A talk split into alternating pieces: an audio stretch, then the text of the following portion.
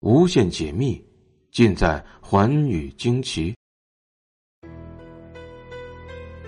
大家好，欢迎收听今天的节目，我是东方。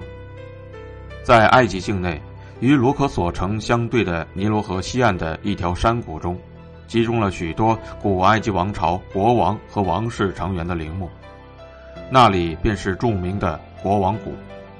那里埋葬着第十七王朝到第二十王朝期间的六十四位法老。自然，曾经因为陵墓当中出土过黄金面具而让世界轰动的第十八王朝的法老图坦卡蒙也长眠在国王谷中。不过，他的死因却始终是迷雾重重，备受世人的关注。公元前十四世纪，古埃及已经进入了一个强盛的王国时代。自从年仅九岁的小法老图坦卡蒙继位以来，宫廷内外的夺权斗争便愈演愈烈。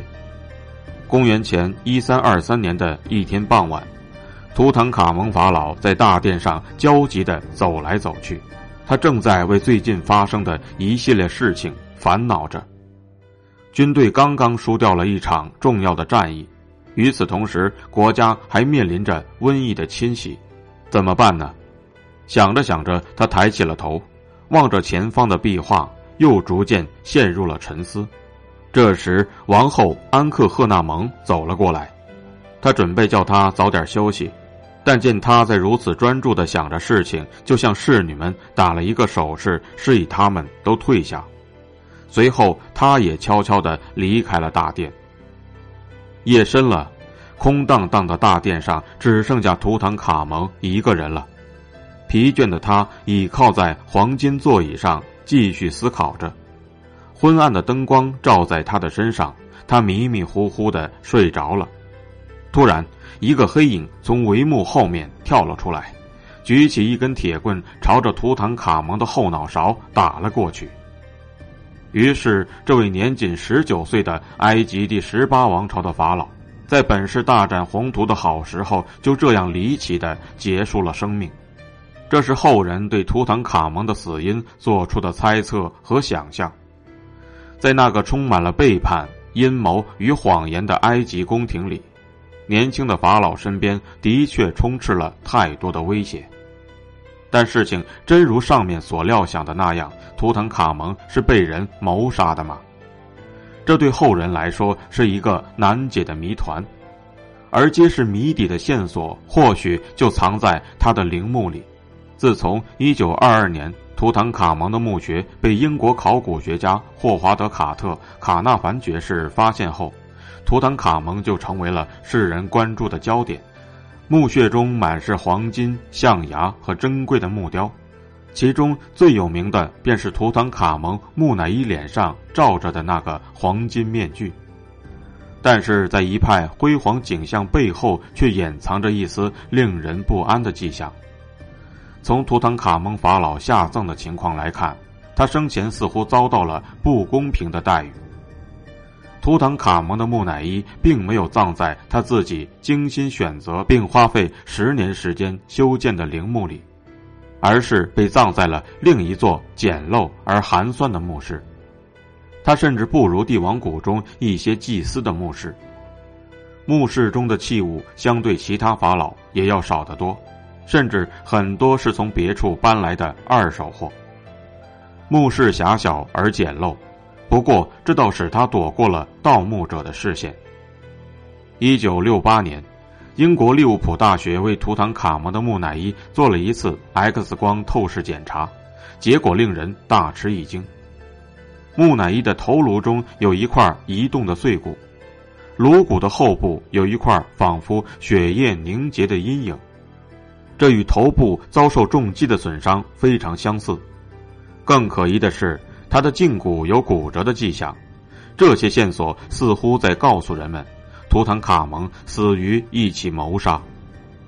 怀着强烈的好奇心，今天的学者们对这起三千多年前的谋杀案进行了一系列的推理分析。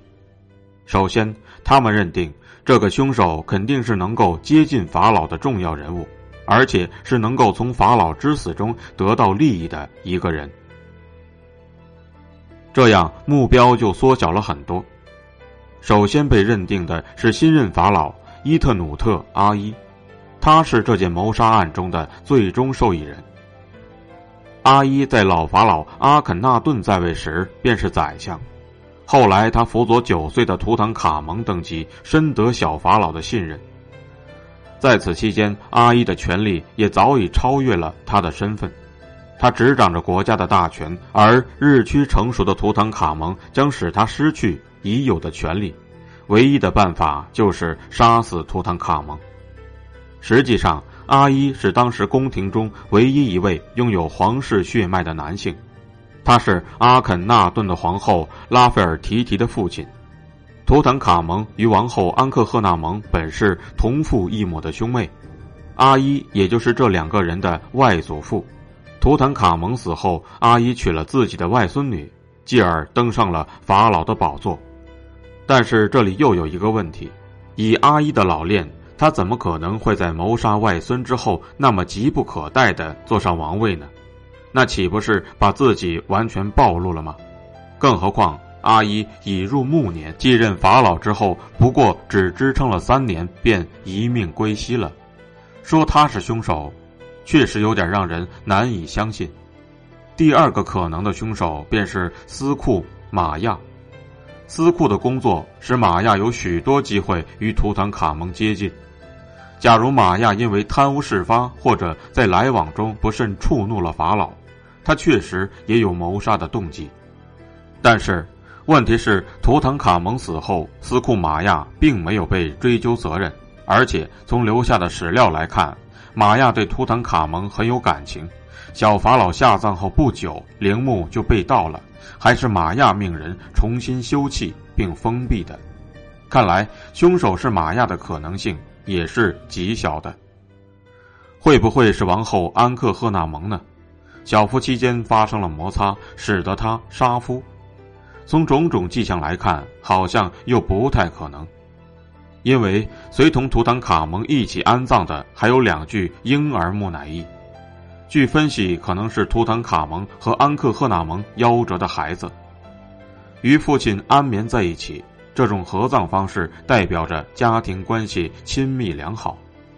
另外，在图坦卡蒙木乃伊身边摆放着一束小小的花环，从造型来看，应该是王后送给丈夫的最后一件爱情信物。这足以击破王后是凶手的说法。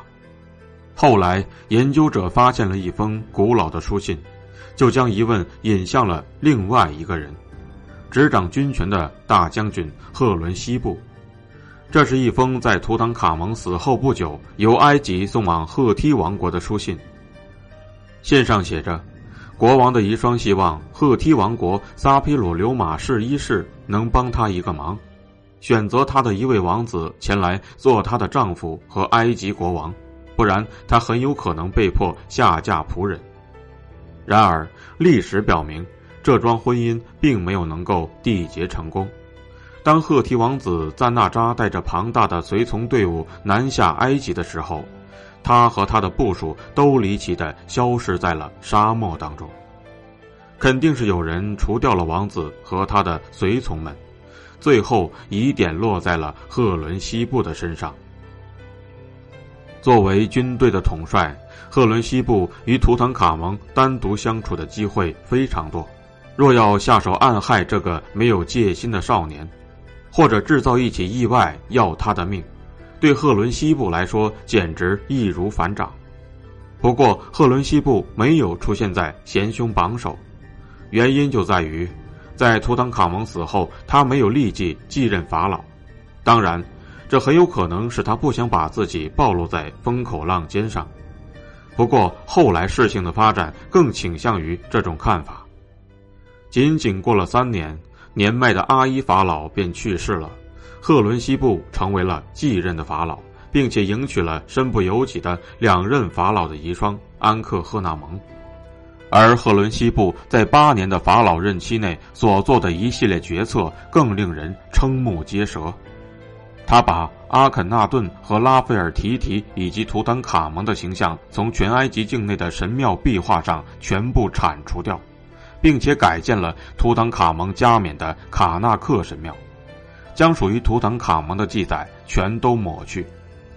尤其令人不能接受的是，赫伦西部还把皇族世袭表中阿蒙赫太普三世后的法老通通剔除，把自己直接放在了阿蒙赫太普三世的名字后面，想要完全否认那几位法老的存在。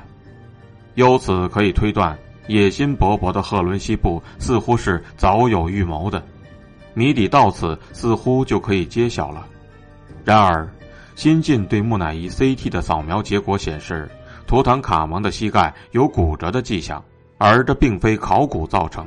由此可以推测，他死前很可能在一次事故中腿部受伤，虽然该伤不致命，但也有可能让图坦卡蒙因为伤口感染发炎而亡。这又为本已扑朔迷离的图坦卡蒙的死亡之因蒙上了一层迷雾。感谢您收听今天的节目，《寰宇惊奇》明天继续为您解密。